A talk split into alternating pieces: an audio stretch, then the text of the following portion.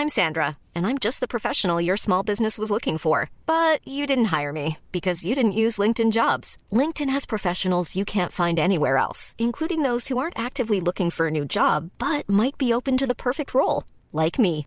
In a given month, over 70% of LinkedIn users don't visit other leading job sites. So if you're not looking on LinkedIn, you'll miss out on great candidates like Sandra. Start hiring professionals like a professional. Post your free job on linkedin.com/people today.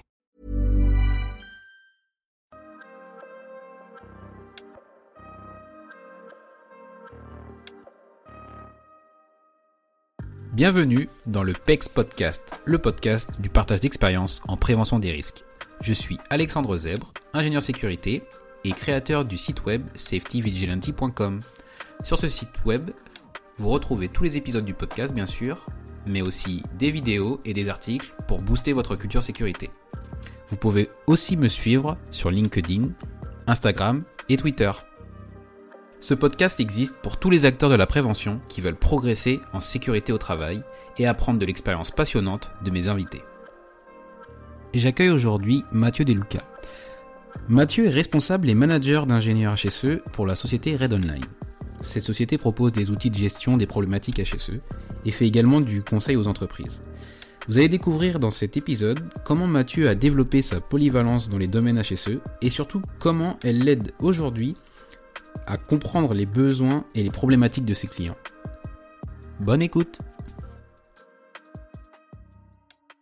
Bonjour Mathieu, comment est-ce que ça va? Bonjour Alexandre, bah, écoute ça va très bien, autant que faire se peut. Et toi? Bah écoute, euh, ça va, euh, chaudement cet après-midi, mais ça va, on est, on est prêt pour un nouvel épisode, donc j'espère que ça sera que ça se passera très bien, même si j'en suis, j'en suis sûr. Euh, est-ce que Mathieu, tu peux un peu nous, présenter ton, bah, ton activité aujourd'hui? Oui, alors euh, aujourd'hui, je suis euh, responsable d'une équipe d'ingénieurs HSE dans une boîte de consulting qui s'appelle Red Online.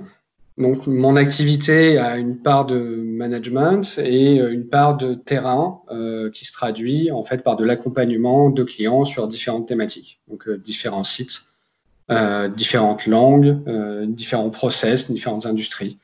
Euh, voilà, donc c'est assez varié. Et justement, différentes langues, différents process, c'est un truc que j'aimerais bien qu'on discute parce que ça, tu sais que ça m'a pas mal fait rêver quand tu m'en as parlé. C'est-à-dire que tu vas dans ton activité quotidienne ou, habituelle, tu vas te, tu vas voyager dans beaucoup de pays? Oui, alors l'entreprise est, présente dans 83 pays aujourd'hui. Donc moi, je ne vais pas dans ces 83 pays. En tout cas, il n'y a pas de besoin euh, pour l'instant. Euh, on a des bureaux, par contre, qui sont euh, dans 5 pays. J'ai déjà été amené à aller dans, tous ces pays-là. on est sur des pays principalement européens et, on a les États-Unis aussi. Euh, dans mon activité, euh, je peux être amené effectivement à aller dans tous ces pays-là pour du déploiement en fait chez des clients. D'accord. Euh, donc le déploiement, enfin la partie que je connais le plus donc de, Red Online, c'est la partie outils finalement, outils qui est mis à disposition de, souvent des, ingénieurs HSE ou des préventeurs. Est-ce que tu peux peut-être plus nous parler du produit en lui-même? Oui, non. En fait, le, produit, euh, c'est une plateforme en ligne qui vient en support des systèmes de management HSE sur euh, différents aspects, euh, que ce soit sur l'identification d'événements, sur de l'évaluation des risques, sur de la veille réglementaire et de la conformité réglementaire, ou sur de la gestion de, déchets. donc cette plateforme-là, on la met à disposition. on propose également un un système de consulting euh, qui va permettre de, mettre à disposition l'expertise de nos ingénieurs HSE euh, au service des différentes entreprises euh, qui nous le demandent. Et pour certains de, ces modules, on peut proposer également du contenu. Donc historiquement, le cœur d'activité, c'était la veille réglementaire, donc on, est parti de là. Donc c'est là qu'on va retrouver la majorité de nos clients. Et donc là, le contenu, ça sera en fait la veille réglementaire qui est réalisée par des juristes. Euh, qui est mis, mise à disposition dans un espace dédié. Euh, la partie consulting euh, sur ces aspects-là, ça sera l'évaluation de cette conformité. Et la partie plateforme, c'est donc tout ce qu'on peut mettre à disposition comme outil de filtres, d'évaluation, d'indicateurs qui va autour.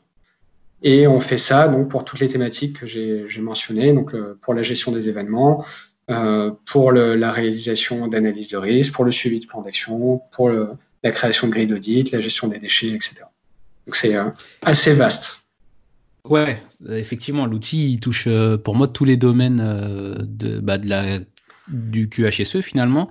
Et toi, euh, tu vas être le manager des personnes qui vont euh, bah, aider à, utiliser tous ces outils ou, plutôt produire le contenu qui va être dedans? Euh, alors pour la production sur la partie réglementaire, ce sont bien donc, des juristes qui sont spécialisés en réglementation qui produisent le contenu. et donc on a des juristes dans chaque pays qu'on couvre pour, pour produire ce contenu-là. Et sur toute la partie euh, qui a plus trait au management HSE, donc ce sont les ingénieurs qui s'en chargent euh, pour l'ensemble des pays. Et donc moi, effectivement, je, je manage euh, ces gens-là, mais je mets également la main à la pâte. donc sur plusieurs aspects, donc le, comme je le disais tout à l'heure, le déploiement sur site. en fait, c'est la mise en place de la plateforme avec les spécificités d'un client, que ce soit en termes de contenu ou de paramétrage. et puis après, il y a toute une partie développement de la plateforme en elle-même, donc essayer d'imaginer ce dont auront besoin les préventeurs demain euh, et comment on peut mettre ça en place et quel outil on peut mettre à disposition.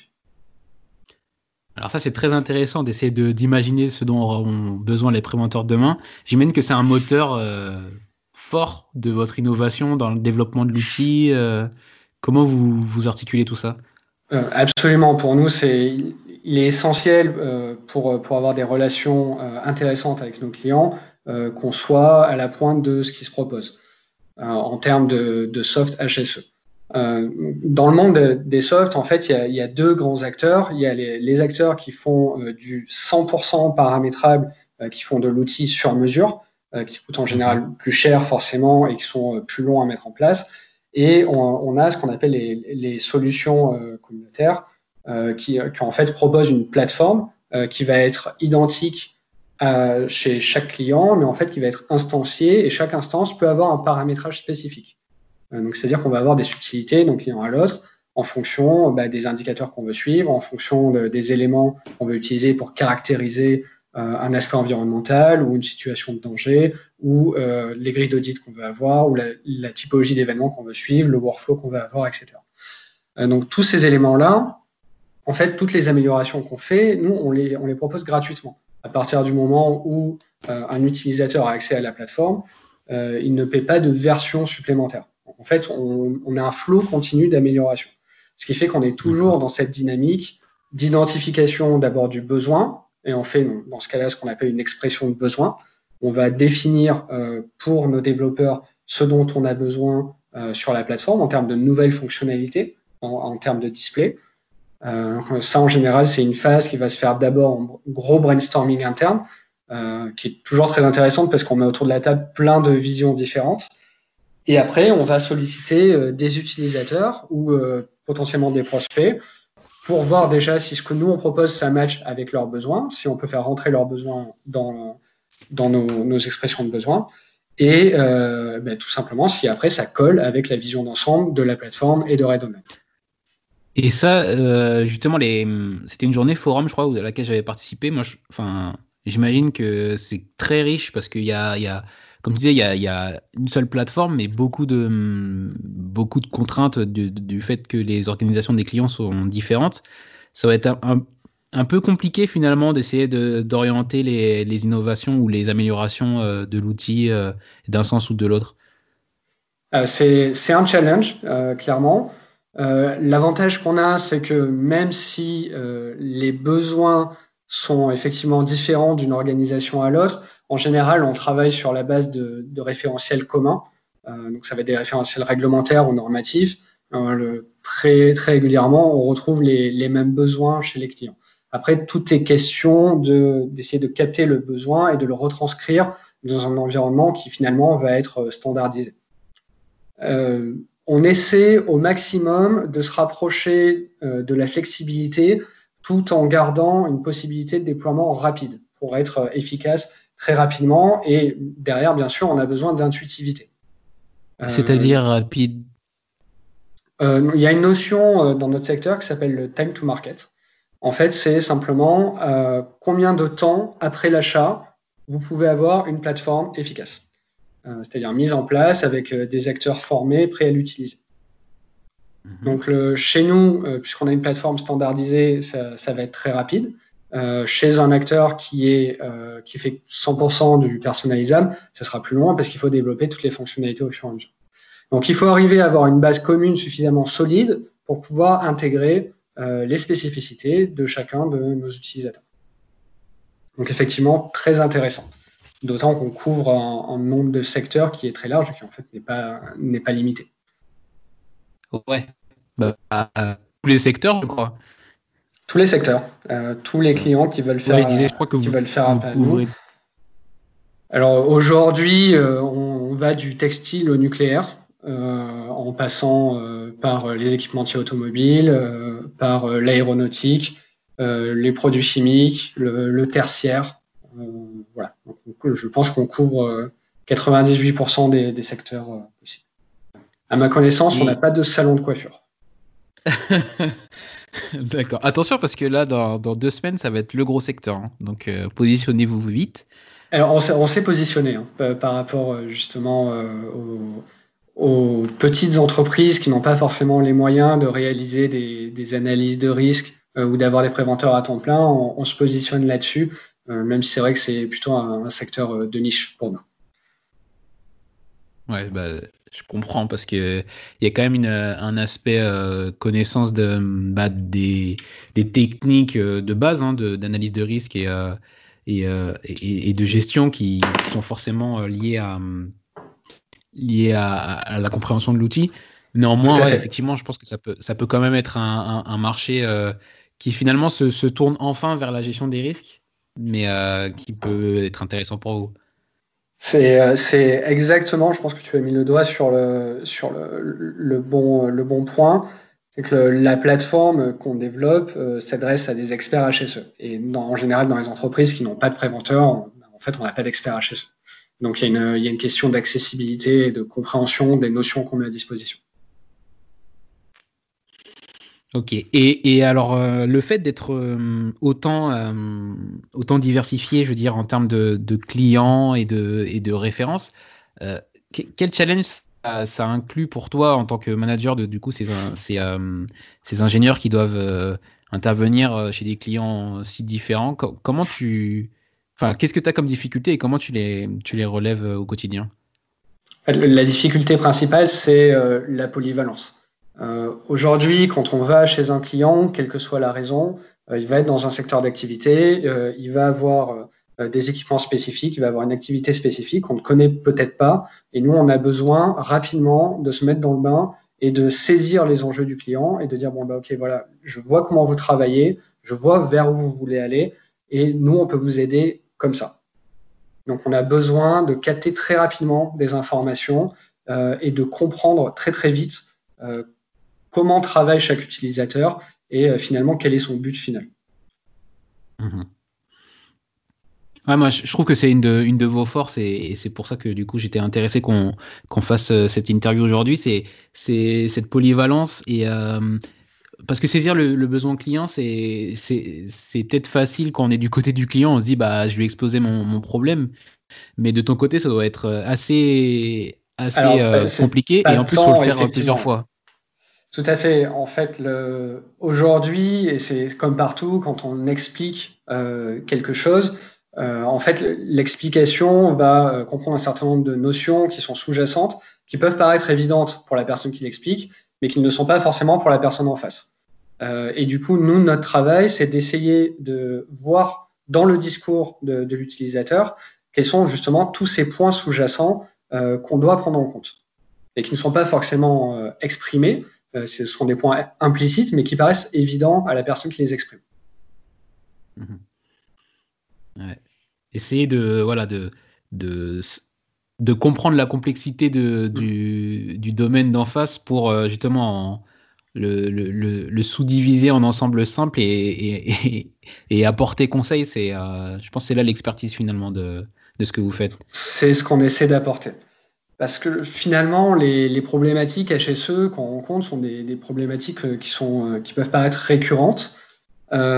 simplement, la problématique HSE, elle est rarement unidimensionnelle.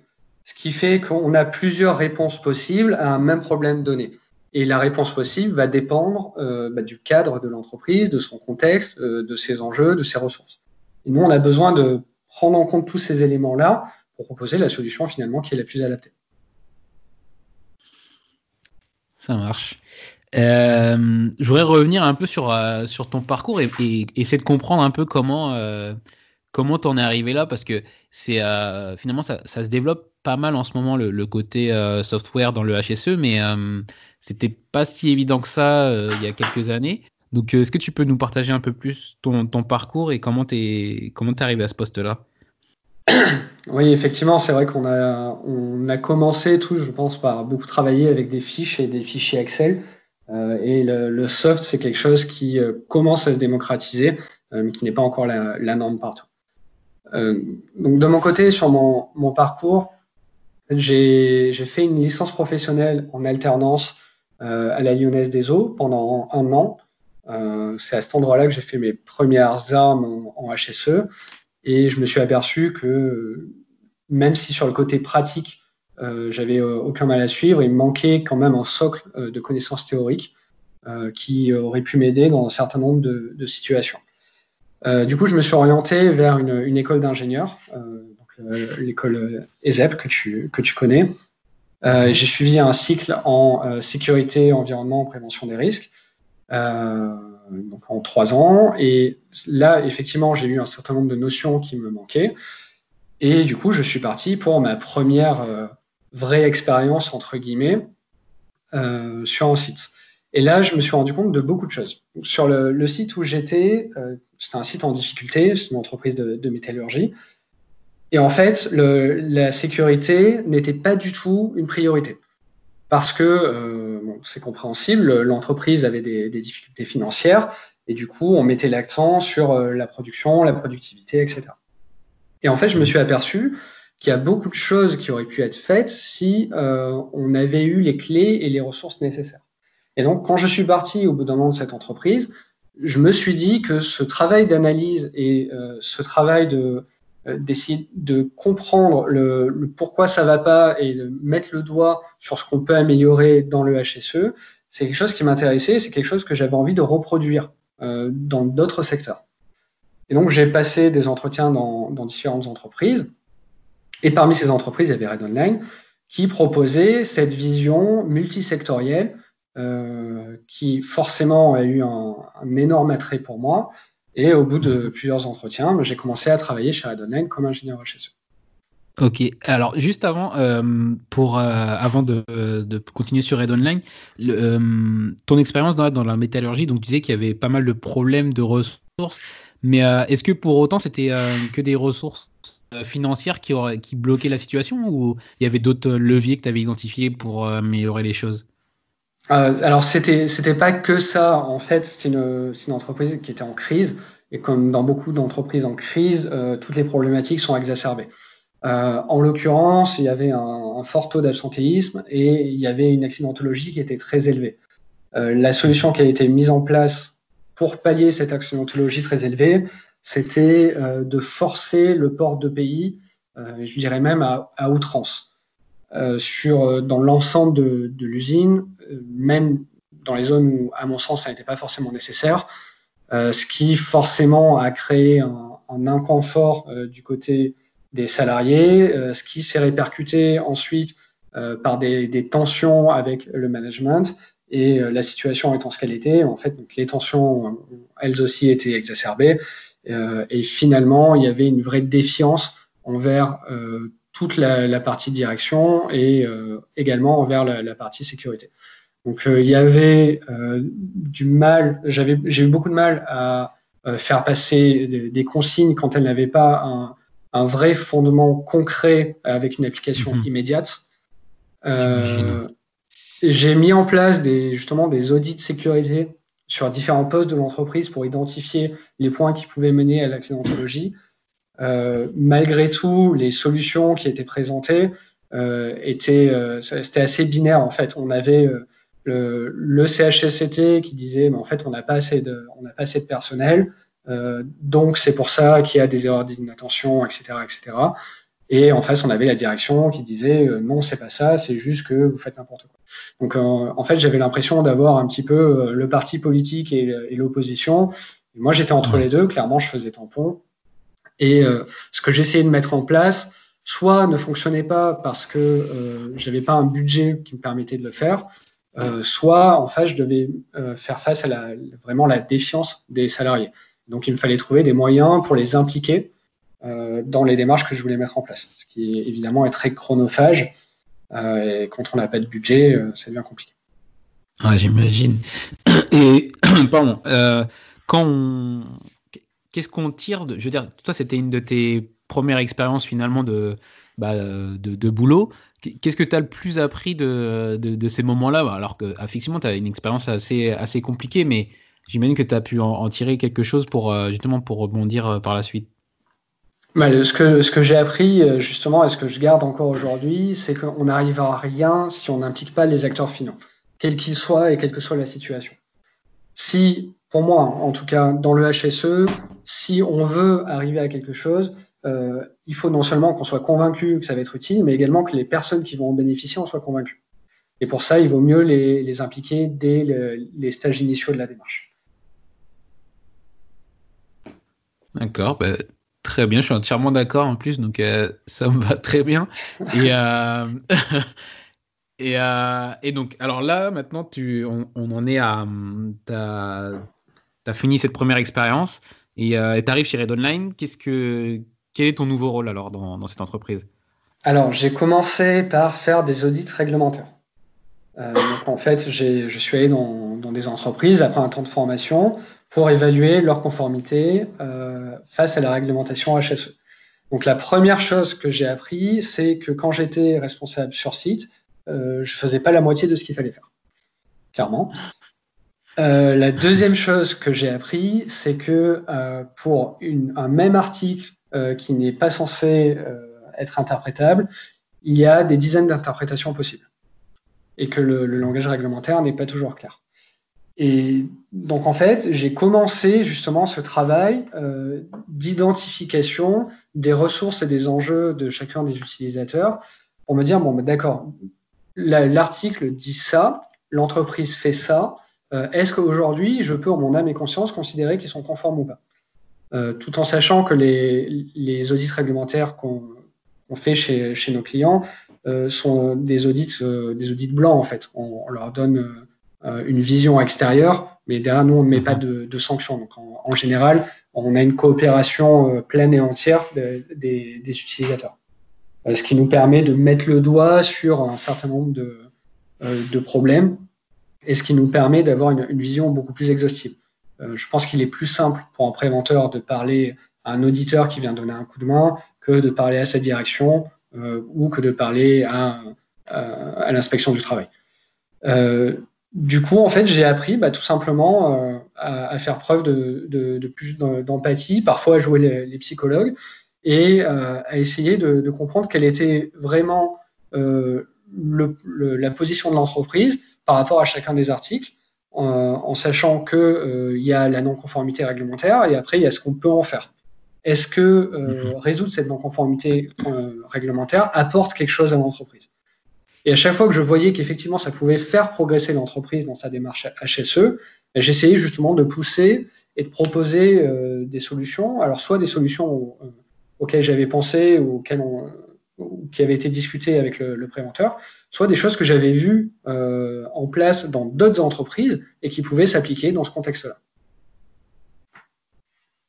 J'aime bien la notion de identifier la, non-conformité, mais euh, qu'est-ce qu'on peut en faire maintenant? Parce que c'est c'est un point de départ, quoi. Et, je trouve que c'est bien cette vision que, que, que vous apportez dans le conseil, pas seulement l'identification. Oui, parce que la réglementation française aujourd'hui, elle est faite de telle façon que si on veut trouver des non-conformités, on peut. Euh, nous, ce qu'on essaye de faire, c'est trouver les non-conformités qu'on pourra transformer en opportunités.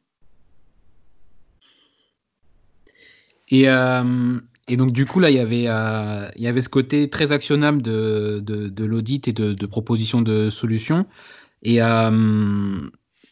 et toi, est-ce que, enfin, est-ce que là, du coup, tu étais peut-être plus en harmonie avec ce que tu ce que espérais dans, la, dans le métier de, bah, préventeur ou d'ingénieur euh, qui fait de l'audit réglementaire? Ou est-ce que c'est autre chose qui t'a motivé à, continuer? Euh, Alors, dans les premiers temps, surtout, ça a été extrêmement enrichissant. Euh, j'ai vu énormément d'entreprises différentes, j'ai vu énormément de façons de travailler, euh, j'ai vu énormément de façons de mettre en place des réponses à une problématique qui paraît simple. Euh, ce qui fait qu'en très peu de temps, j'ai acquis énormément de recul sur ce qui se fait en, euh, HSE, sur ce qui marche, sur ce qui marche moins, et surtout sur pourquoi ça marche et pourquoi ça marche pas. Quand on peut comparer différentes situations et différentes solutions, il est beaucoup plus simple de, prendre du recul justement et de dire bon ben là ça n'a pas marché, probablement parce qu'il y avait cet élément-là ou probablement parce qu'il manquait cet élément-là. Euh, donc il y avait cet enrichissement euh, qui était continu j'ai rencontré énormément de, préventeurs, euh, d'ingénieurs, de responsables différents qui avaient des visions différentes. Et ça aussi, c'est très enrichissant euh, sur le plan humain. Et donc, le, quelque part, j'avais pas envie de partir de cet environnement-là. Et en fait, petit à petit, tout simplement, euh, bah, j'ai pris un petit peu plus d'envergure et donc j'ai commencé à faire des missions différentes. Donc plus sur la réglementation, mais effectivement sur le travail avec le, les systèmes de management, euh, donc ça pouvait être euh, des, des audits blancs euh, normatifs, ça pouvait être justement des expressions de besoin, essayer de déterminer ce dont on avait besoin.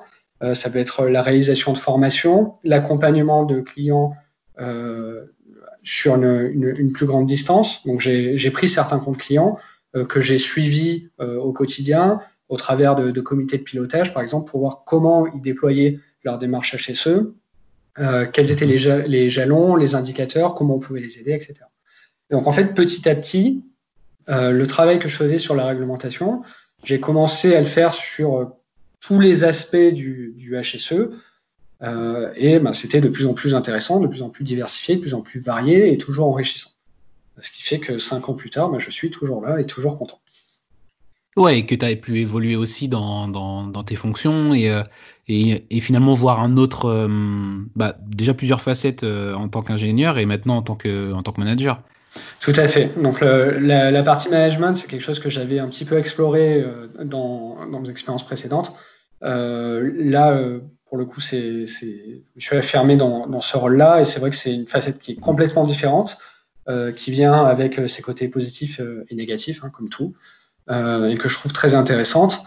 Et j'ai pu évoluer également sur mon périmètre d'action. et donc maintenant, je travaille effectivement dans d'autres pays.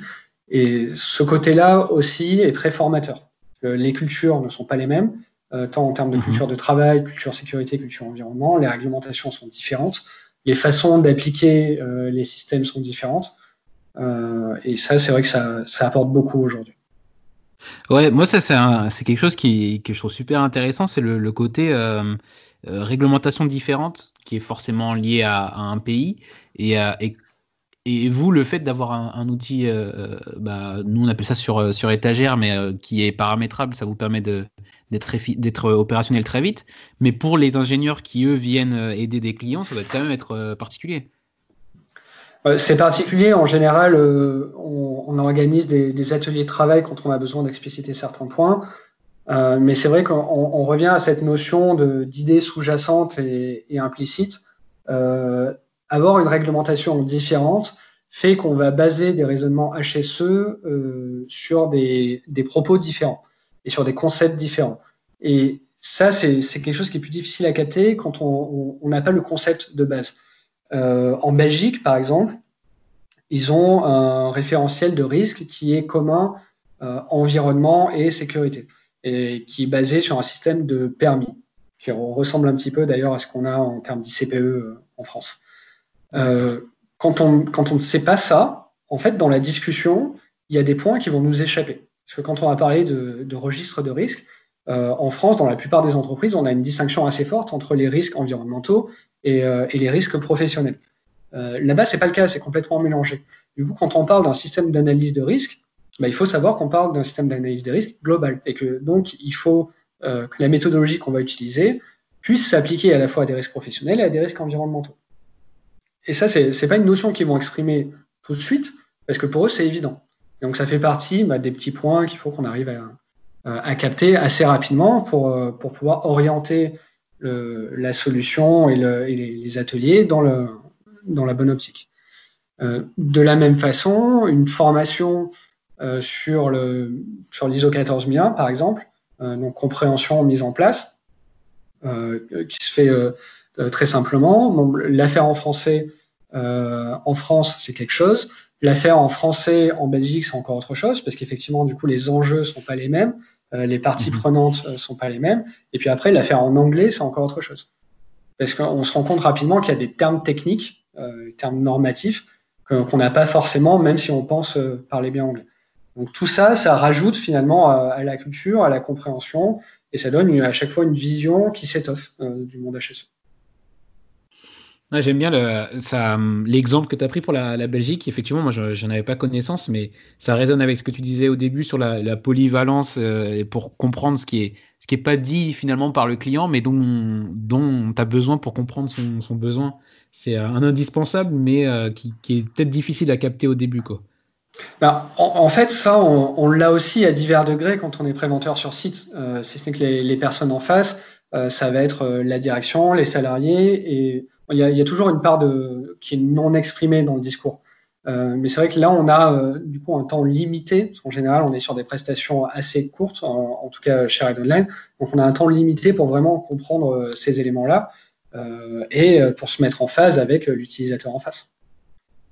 En général, ça se passe bien, puisque le, le en tout cas jusqu'à présent, tous les interlocuteurs que j'ai sont des éléments positifs dans la démarche puisque c'est eux qui l'initient de leur côté. Donc ils sont preneurs de tout ce qu'on peut apporter. Après, il faut trouver le, juste milieu entre ce dont ils ont besoin, ce que nous on peut apporter, ce qu'on peut proposer à côté, etc.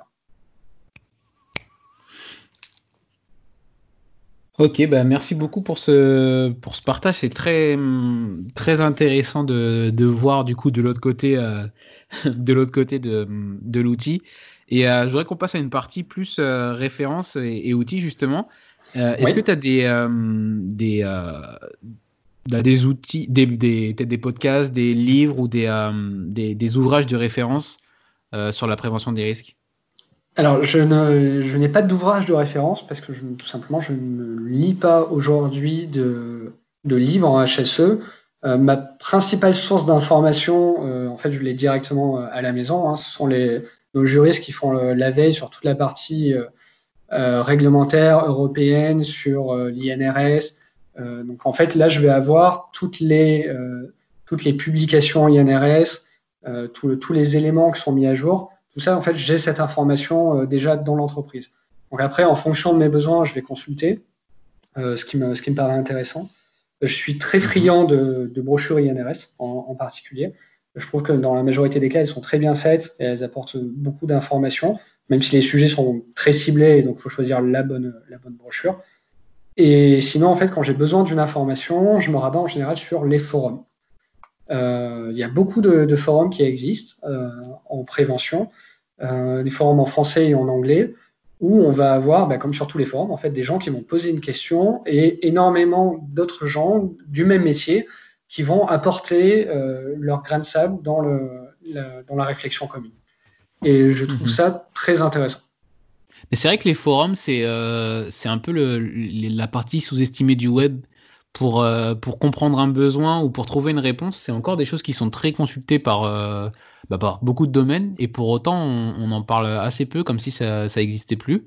Et je suis d'accord que ça peut être une, une vraie euh, source d'infos. Bah, c'est vrai que les, les forums, le, le point négatif, c'est que ce ne sont pas des sources fiables. Parce qu'en fait, tout, euh, tout ce qui est apporté, la plupart du temps, n'est pas référencé, n'est pas documenté, euh, n'est pas sourcé. En fait, on n'a que la parole de la personne qui est derrière. Euh, donc, c'est utile pour capter des idées, capter des façons de faire. par contre, quand on cherche un renseignement précis sur une réglementation, sur une norme, c'est vrai que les, les, forums sont un petit peu limités à ce niveau-là. Mais malgré tout, j'y trouve très souvent ce dont j'ai besoin ne serait-ce qu'en regard différent sur une problématique. Ouais, bah c'est toujours plus, c'est toujours riche euh, de, de, croiser des regards euh, différents. Je, je, partage tout à fait. Ouais. Euh, ensuite, sur la partie outils digitaux, est-ce que tu, tu utilises des applications ou des, ouais, voilà, des, outils spécifiques pour la gestion des risques? Non, bah, du coup, j'utilise uniquement la, plateforme Red Online. je passe beaucoup de temps dessus, que ce soit pour des formations ou pour des, des, développements, des expressions de besoin. et en fait, je n'ai pas de besoin autre que ça. Parce que finalement, pour mon, métier et la façon dont je l'exerce, euh, j'ai pas besoin d'avoir des supports euh, informatiques. D'accord. Bah, en HSE, tu Oui, ça je, visualise, mais si tu m'avais dit du coup je travaille euh, à fond sur un Excel, là je me serais dit quand même il y a, un problème. Mais, Effectivement. J'imagine bien que tu utilises l'application maison. Enfin, donc on va passer une partie plus, euh, plus sur l'avenir de la prévention. Euh, comment est-ce que, euh, du coup, toi, tu, vois beaucoup de, préventeurs de différents secteurs. Comment tu, tu vois évoluer pardon, la, la, fonction de préventeur à, moyen et à long terme?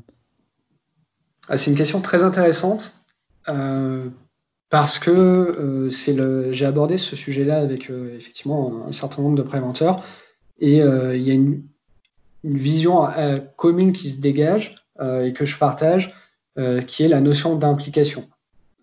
Aujourd'hui, je pense que la, sécurité, l'environnement, il faut plus que ça soit des, des notions qui sont en parallèle, il faut que ce soit vraiment quelque chose de transverse. Et, pour moi, la fonction de HSE, ça sera plus du management de relais dans, dans, des équipes.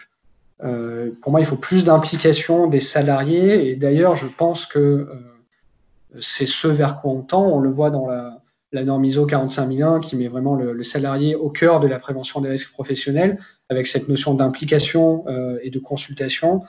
Euh, c'est moi, c'est comme ça que je le vois et c'est comme ça que beaucoup de personnes avec lesquelles j'ai discuté le voient. Euh, après, sur la mise en application, ça passe nécessairement par plus de connaissances de l'ensemble des salariés sur la sécurité et l'environnement, et pas simplement euh, ce qui est en bout de sécurité, c'est-à-dire euh, les EPI, mais vraiment plus la démarche dans son ensemble, à quoi elle sert, comment on la met en place, pourquoi on la met en place. ça peut passer par une, motivation salariale, c'est quelque chose qui peut entrer par exemple dans des, dans des objectifs annuels. Mhm. Ça passe, à mon sens, par de la remontée d'événements en sécurité et en environnement. Euh, et ça passe surtout par un retour à ces remontées. Ouais. Ça, je, ça je, on en parle souvent, mais c'est vrai que le, retour de ces remontées, euh, c'est, je trouve que c'est hum, un levier euh, peut-être sous, sous-estimé, mais en tout cas hum, qui, qui, peut vraiment donner des résultats. Quoi. Tout à fait on, parle beaucoup de, facteurs humains dans, dans l'accidentologie, euh, en disant que c'est un élément qu'on ne peut pas gommer et que même si on met en place tous les moyens de prévention, euh, on aura potentiellement toujours l'humain qui va, qui va faire une, erreur derrière. Mais c'est vrai à tous les niveaux. Euh, c'est-à-dire que le, facteur humain, il est vrai aussi dans la remontée d'événements. Et un humain normal qui fait une remontée d'événements qui derrière n'a aucun retour, aura moins d'incitation à faire d'autres remontées derrière. Et ces remontées d'événements, elles sont aujourd'hui nécessaires pour avoir une vraie vision de ce qui se passe dans l'entreprise euh, et pas simplement les gros événements, les gros accidents. On a besoin d'être euh, vraiment au cœur du terrain et euh, bah de, savoir ce qui se passe, tout simplement pour pouvoir réagir en fonction et puis surtout prévenir. Ça, marche. Donc maintenant, une partie sur la, enfin, tu es un acteur de cette digitalisation des, systèmes de management, mais comment, comment toi tu, la vois évoluer pour les années à venir? Euh, Alors aujourd'hui, la digitalisation des systèmes de management euh, souffre, entre guillemets, de la digitalisation du monde moderne dans son ensemble. C'est-à-dire que les personnes qui vont utiliser ces outils sont de plus en plus habituées à d'autres outils euh, qui ont été designés pour être très simples d'utilisation et pour avoir en un maximum d'actions, un maximum, un minimum d'actions, un, maximum de résultats. Euh. Ce qui est assez simple à faire avec euh, une application de communication, de partage de photos simple, ce qui est plus compliqué quand on, parle d'une application qui va gérer des, des niveaux d'expertise HSE. donc aujourd'hui, en tout cas de ce que je vois, il faut qu'on tende vers une simplification des outils et il faut qu'on tende vers euh, de l'intelligence artificielle et de l'automatisation, c'est-à-dire qu'on soit capable, euh, bah, dès qu'on déclare un événement, peut-être de euh, pré-remplir un formulaire d'action, que l'action envoie directement une notification aux acteurs concernés, etc., etc. C'est-à-dire qu'on doit avoir un vrai rôle de support et minimiser au maximum les tâches administratives du HSE. Et pour moi, ça tend vers ça. En tout cas, la demande tend vers ça. Euh, mhm. C'est ce qu'on essaie de faire chez, chez Red Online. Euh, c'est un véritable enjeu et surtout, c'est très complexe. Ça veut dire que ça, c'est un. Vous l'avez déjà identifié chez vous, quoi. Vous voyez déjà les, les demandes de vos, de vos clients euh, sur, cette, sur cet aspect-là.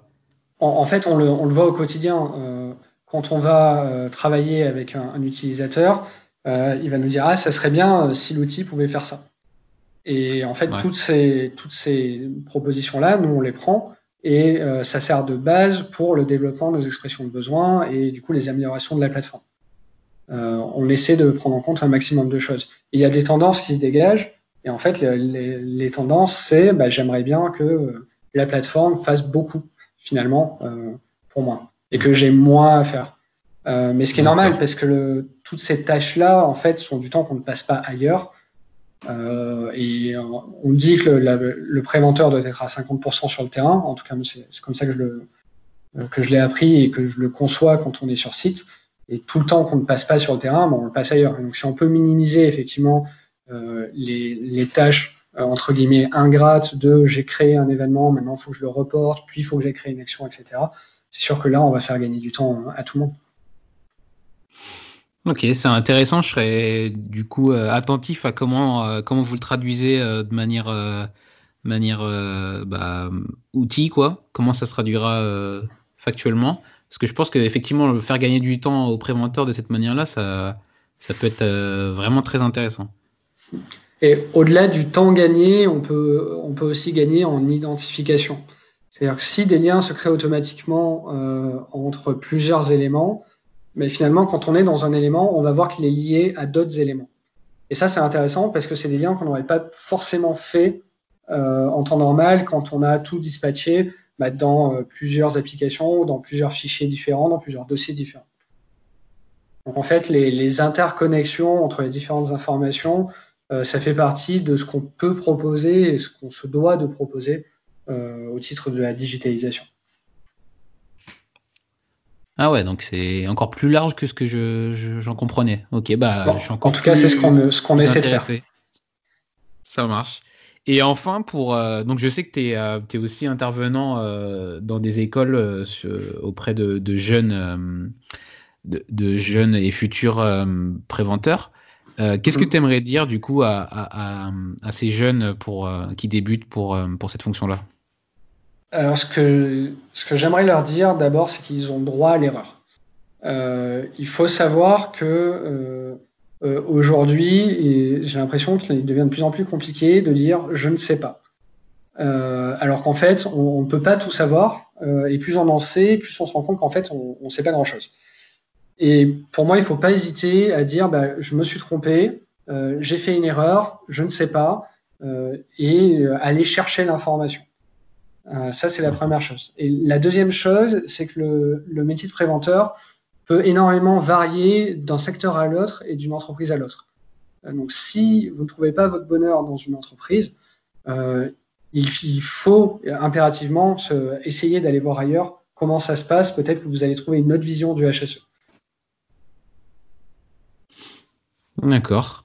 Bah, c'est intéressant. J'aime bien l'idée du droit à l'erreur. C'est vrai que qu'aujourd'hui on a, on a tellement de, d'outils pour, euh, pour trouver de l'info que accepter, enfin déjà euh, accepter soi-même que qu'on ne sait pas, mais euh, voilà, se donner les moyens de trouver une réponse après, c'est c'est, c'est, très intéressant et je pense que c'est un, très bon conseil. écoute, Mathieu, bah, on arrive à la fin, donc Donc, je, est-ce que tu peux nous dire ou est-ce que tu peux conseiller les auditeurs de, te retrouver sur les réseaux sociaux ou, ailleurs? Alors, je suis, je suis sur LinkedIn. je suis également sur la, page de, Red Online dans les, équipes. Je fais partie des, équipes qui ont été mises en avant ou en tout cas qui sont qui sont présentées. Donc, vous pouvez me retrouver là. Euh, et puis après, bah, si, si, vous avez besoin, vous pouvez, euh, sur le site de Red Online, euh, il y a un formulaire de contact. si vous me demandez, vous me trouverez. Et vous pourrez me parler. voilà. Je suis pas très très dur à contacter en vrai. D'accord, donc facilement trouvable. Et bah parfait, Mathieu. Merci beaucoup pour pour cet épisode et à bientôt. Merci à toi et une très bonne journée. Merci d'avoir écouté cet épisode en entier. Si vous êtes toujours là, c'est que vous l'avez sûrement apprécié. Pour me donner votre avis, allez dans votre application de podcast préférée et laissez 5 étoiles à l'émission en allant dans la section Notes et avis. Et on n'oublie pas l'invité. Retrouvez-le sur ses réseaux sociaux pour le remercier ou pour prendre contact avec lui. Les liens de liaison sont directement en description de l'épisode. Encore merci et à un prochain épisode. Mom deserves the best, and there's no better place to shop for Mother's Day than Whole Foods Market. They're your destination for unbeatable savings, from premium gifts to show-stopping flowers and irresistible desserts. Start by saving 33% with Prime on all body care and candles. Then get a 15-stem bunch of tulips for just $9.99 each with Prime. Round out Mom's menu with festive rosé, irresistible berry chantilly cake, and more special treats. Come celebrate Mother's Day at Whole Foods Market.